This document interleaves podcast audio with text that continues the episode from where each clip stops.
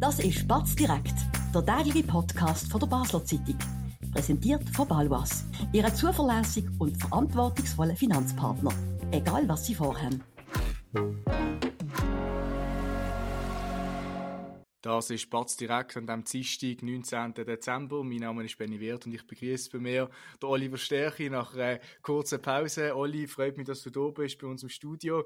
Äh, wir reden heute äh, über den Basler Regierungswahlkampf. Äh, nach der Wahl ist ein vor der Wahl, kann man so sagen. Die Regierungswahl, die Ersatzwahl vom neuen Bundesrat Jans geht langsam in die heiße Phase. Die SP hat äh, ihre zwei möglichen Kandidaten ähm, gefunden. Was gibt es da berichten, Olli? Erzähl mal. Ja, also bei der SP stellen sich zwei äh, Kandidierende zur Wahl. Das ist einerseits der Mustafa Atici, langjähriger Großrot, einem Nationalrat gesehen, letzten Herbst Wiederwahl verpasst. Äh, und auf der anderen Seite Edi B. Gölgeli, auch Großrätin, ähm, auch schon länger dabei in der Politik. Also zwei, äh, zwei bekannte Namen. Du musst Atici sicher noch ein Stück bekannter, natürlich auch durch sein Nationalratsmandat, Mandat, das er ähm, ein paar Jahre inne hat. Ähm, das ist die Ausgangslage. Beide haben äh, Migrationshintergrund. Das ist auch etwas, was äh, jetzt auch von SP-Seite so ein bisschen betont wird. Kurdische oder? Wurzeln, ja. Genau, kurdisch-türkische Wurzeln. Der Mustafa Atici ist ja auch in der Türkei auf die Welt gekommen. Eddie Begölgel ist hier geboren und aufgewachsen. Aber beide betonen auch, dass sie diese Perspektive auch einbringen wollen ähm, das ist jetzt auch noch durch ein Novum für die SP, wo man ja lange einmal mal kritisiert hat, dass sie quasi als Gleichstellungspartei nur so tut, weil oft, wenn es dann darum gegangen ist, die hohen Ämter zu besetzen, sind dann, ähm, ist dann quasi, sind Leute mit Migrationshintergrund innerhalb von der SP äh, eher, eher selten zum Zug kommen. Jetzt haben wir da ein Doppelticket, wo am Mittwoch zu oben wird äh, Delegiertenversammlung bestimmen, wer mhm. sie wollen auf ein Schild haben. Du sprichst an, Mittwoch zu oben ähm, ähm, werden die Delegierten das entscheiden. Darüber reden wir gerade noch, auch über die Chancen von, der, äh, von, der, von diesen zwei Kandidaten. Zuerst einmal, wie ist das Ticket angekommen bei den anderen Parteien, bei den Bürgerlichen vielleicht auch? Ticket ist vielleicht das falsche Wort, aber die zwei äh, sind, noch, sind noch ein bisschen im Bundesrat. ja, also äh, Bundesrat genau. Aber äh, äh, wie ist das angekommen bei den Bürgerlichen, aber auch ähm, parteiintern? Man hat lange auch von anderen Leuten geredet. Mhm. Salome Hofer ist da groß im Gespräch gewesen. Ist es jetzt nicht? Was, was gibt es da für Feedback? Ja, ich glaube, was man sagen kann bei ähm bei allem Verdienst, wo die zwei Leute, äh, Eddie Begögeli und der Mustafa auf sich vereinen, bei aller Erfahrung, bei aller Profilierung, ähm, ist, ist es doch eine, eine, unerwartete Kandidatur insofern, als dass es nicht, würde ich jetzt mal sagen, unbedingt die stärkste Kandidatur ist, wo die Partei jetzt ähm, zur Auswahl hat, oder die stärkste Kandidatur. Wir haben ja lange über äh, Salome Hofer geredet, wo äh, lange bei der SP dabei war, also immer bei der SP ist, aber lange ein Mandat ausgibt, hat einmal Großratspräsidentin gesehen, was sehr, sehr breit vernetzt ist, sehr beliebt ist, offenbar auch eine gute Position hat in der Privatwirtschaft, ist lange als Favoritin gehandelt worden, hat dann abgesagt, auch Sarah Wiss, amtierende Nationalrätin, hat, hat sich aus dem Rennen genommen. Ich wollte betonen, der Mustafa Hatic und Eddie Begögeli sind sicher beruflich äh, hervorragend qualifiziert.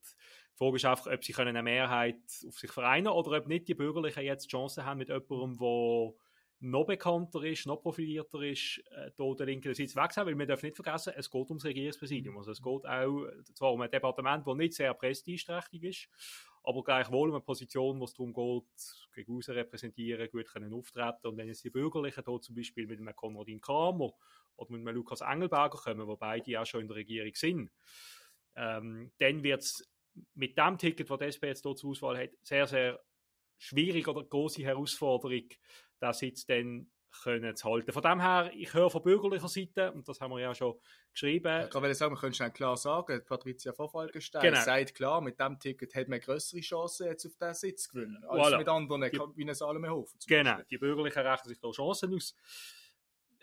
Wie berechtigt die denn sind? Ja, kann, also ich, es gibt sicher ein Szenario, wo was denkbar ist, wenn die Bürgerlichen gut aufgestellt sind, auch zum Beispiel eine gute FDP-Kandidatur bringen, jemanden Prominenz nominieren für das Regierungspräsidium. Äh, wenn sich jemand das da tun das wissen wir ja immer noch nicht. Die Bürgerlichen haben noch nicht gesagt, wer sie bringen und ob allenfalls auch dann so ein Konradin Kramer oder Lukas Engelberger würde äh, anstehen für das Regierungspräsidium. Aber die Chancen für die Bürgerlichen, der SP-Sitz wegzuschnappen, sind sicher auch schon besser. Und innerhalb der SP höre ich das auch. Man hat lieber teilweise Salome Hofer gehabt, aber äh, die hat sich halt selber aus dem Rennen genommen und äh, jetzt, jetzt sind die beiden stehen zur Auswahl und äh, wir werden es sehen, morgen mhm. oben, oder Delegiertenversammlung. Die Bürgerlichen haben gesagt, sie warten noch bis äh, am Donnerstag, bis äh, klar ist, ja. wer äh, die SP da ähm, offiziell oder wer sich bei der SP offiziell stellt. Ähm, du hast jetzt mit vielen Leuten geredet, hast schon angetönt. Ich glaube, man kann klar sagen, das gehörst du auch parteiintern. Der Mustafa Atici gilt als Favorit, der auch von seinem Leistungsausweis, Nationalrat gesehen, Grossrat gesehen, der die Begölgeli noch ein bisschen unerfahren, obwohl sie hat vor kurzem mal für einen Gemeinderat in Riechen kandidiert, ist dort auch gescheitert. Ähm, was denkst du, wer ist da voraus, wer wird den, den, den Platz äh, einnehmen? Also Prognosen sind immer schwierig. Wir haben ja auch an dieser Stelle schon gesagt, äh, der Beat Jans würde nicht aufs Ticket kommen und würde, ich es dann auch schwierig in der Wahl. Wir sind eines Besseren belehrt worden. Es ist natürlich immer ein bisschen ein Blick in die Glaskugel. Ich kann sagen, was ich heute gehört habe, und ich habe mit vielen Leuten geredet aus der Partei, on the records, off the records, teilweise auch hinter vorgehaltener Hand. Die Stimmung geht schon, die Tendenz geht in Richtung Mustafa Atici. Weil, man sagt, äh, er hat schon jahrelange, fast schon jahrzehntelange Politerfahrung. Er ist, glaube ich, 2005 zum ersten Mal in Großer Rot gewählt worden äh, nachher dann in die nationale Politik gegangen. Er ist Unternehmer, er hat eine eigene Firma und er gilt auch als jemand, der ein sozialdemokratisches Profil hat, das jetzt eher gemäßigt ist. Das hat zwar Eddie Begölgeli auch, muss man sagen, die ist jetzt auch nicht so eine SP-Hardlinerin auf der linken Seite, sind beide eher gemäßigt. Aber an Mustafa Atici traut man noch mehr zu, dass er auch bis weit in die Mitte rein Stimmen holen, mobilisieren, also vielleicht nicht mobilisieren, aber zumindest Stimmen holen. Und das ist halt wichtig, vor allem bei einer Ersatzwahl, wo man sich muss vorstellen muss, wo sie eigentlich potenziell auf das Szenario rausläuft, dass wir eine 1 zu 1 Konfrontation ja. haben, wenn sich die Bürgerlichen auf einen Kandidat einigen ähm, und jetzt mal Basta und Greni nicht auch noch aufstellen, da reden wir vielleicht nachher noch drüber. Aber wenn es zu so einer 1 zu 1 Konfrontation kommt, ist es natürlich wichtig, dass ein Kandidat kann ja, er muss dann eigentlich die Mehrheit der Leute, von denen man unten gehen, von sich, von sich überzeugen. Und dann ist es wichtig, dass man jemanden hat, der auch in bürgerlichen Kreisen vermittelbar ist, als Unternehmer zum Beispiel. Ich denke, wenn sie da Mustafa Atici bringen, werden sie sehr stark die Komponenten ausspielen ähm, von dem Unternehmertum, das gemäßigte Profil, die lange Erfahrung. Mhm. Der Atic ist Favorit, wie du ansprichst. Trotzdem gibt es auch parteiinterne Stimmen, die sagen, dass man hätten jetzt nur irgendwie ähm, als, als Regierungskandidat will lancieren, weil er aber nicht gewählt worden ist im Oktober, weil er sich aber trotzdem sehr treu, parteitreu verhalten hat, weil er, weil er, weil er, weil er nicht irgendwie stumm gemacht hat oder so. Ähm, was kannst du dazu sagen? man kann es vielleicht äh, positiver formulieren, wenn man es umgekehrt formuliert. Und was ich jetzt heute oft gehört habe, ist, dass man an Mustafa Atici hoch anrechnet, dass er, als er seine Wiederwahl verpasst hat, dort sehr fair reagiert hat.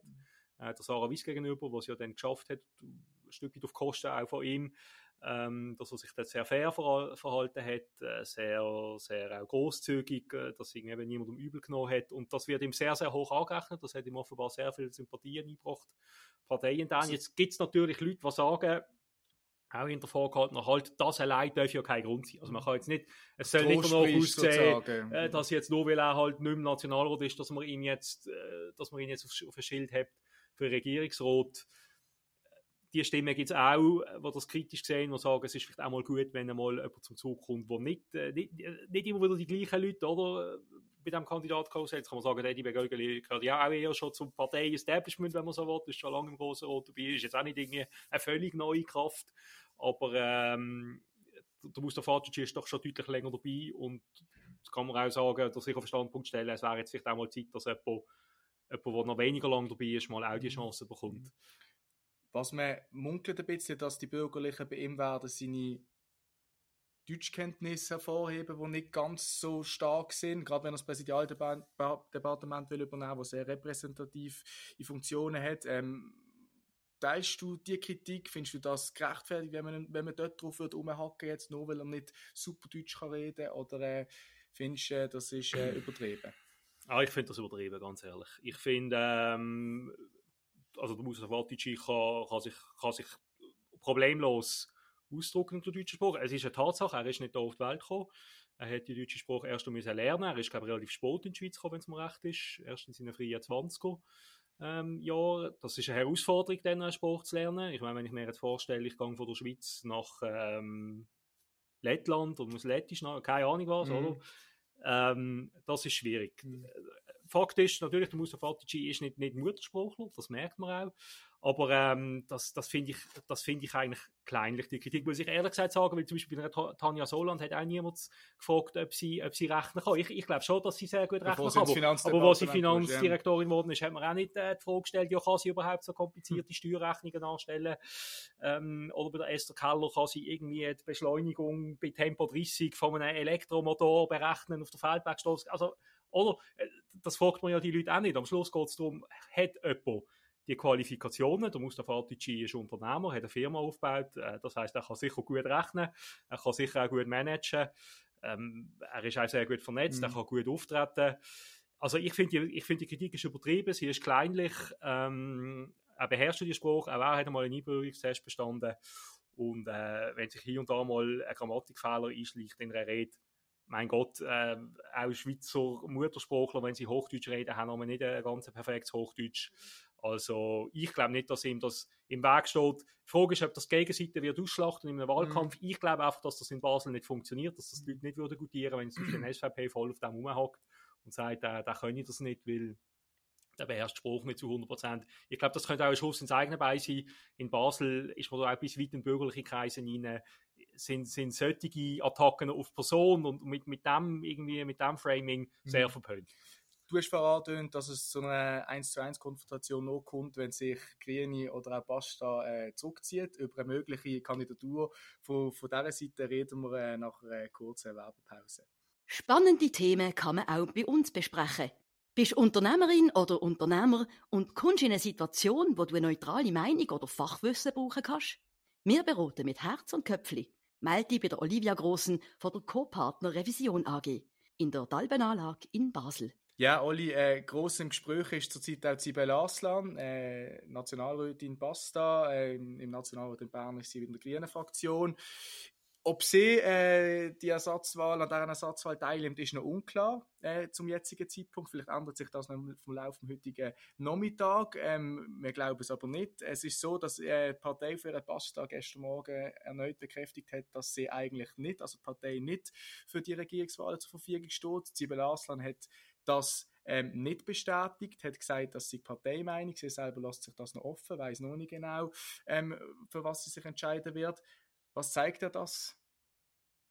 Also mir zeigt das, dass äh, in dieser Partei offenbar ein gewisses Chaos herrscht und nicht einfach ein gewisses Chaos. Also ich finde das schon noch ein recht starkes Stück. Auch wenn jetzt, so wie ich das verstanden habe, du bist ja heute vor allem an dieser Geschichte dran gesehen, dass jetzt von Seiten Basta versucht wird, das irgendwie so zu drehen, dass das ja alles gar kein Problem sagt, dass man schon immer gesagt habe, dass man nicht wird kommen und ähm, dass man das dann anschauen mit der Cyberarsenal. Aber ich meine, also das ist eigentlich ein unglaublicher Vorgang. Man muss sich mal vorstellen, eine Partei sagt, wir treten nicht an und äh, eine Exponentin sagt dann, äh, für mich gilt das nicht, ich überlege mir das trotzdem. Ähm, ich wollte da keine Josic-Vergleich ziehen, aber es geht ein bisschen in die Richtung. Jetzt, äh, Stand jetzt, ähm, am fast halb vier, wissen wir nicht, ob Sibel Aslan tatsächlich an, dem, an dieser Überlegung festhalten.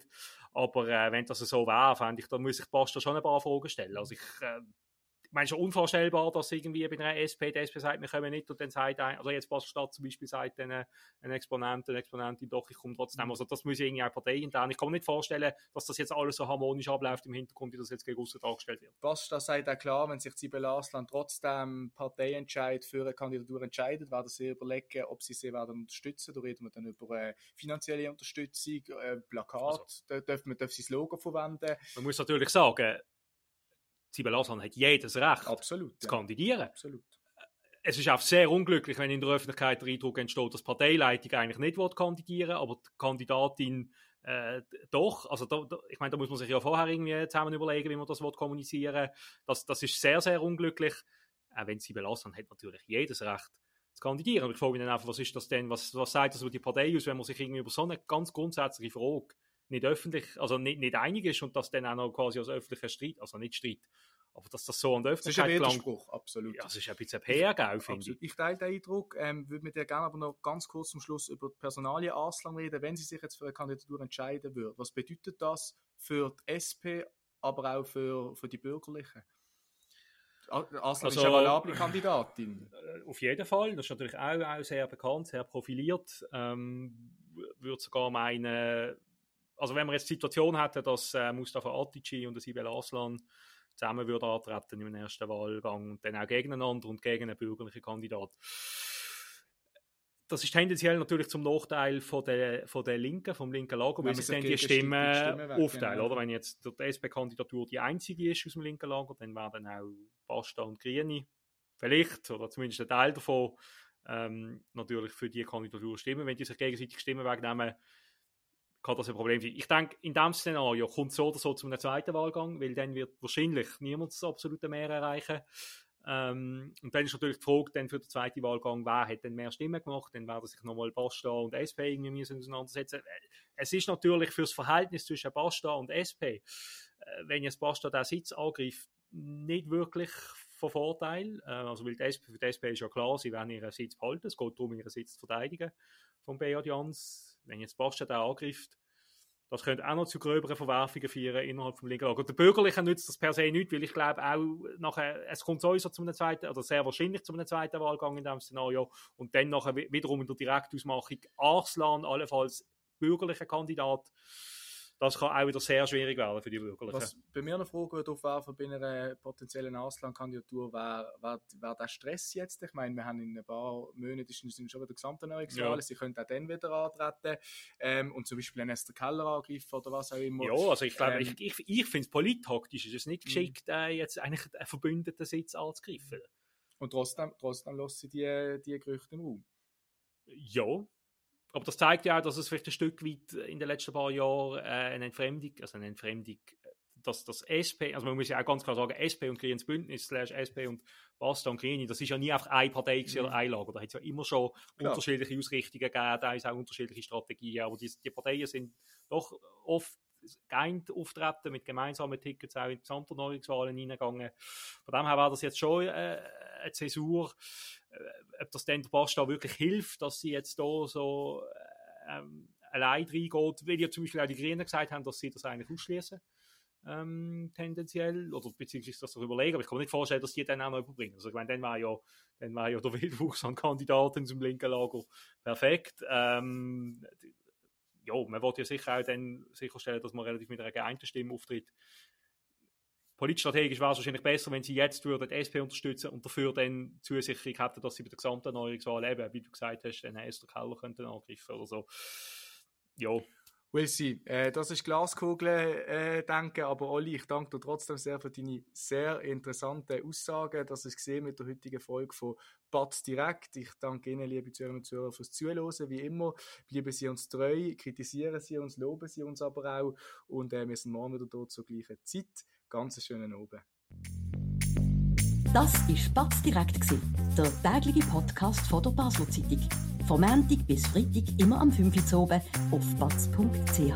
In der App und überall, was Podcasts gibt.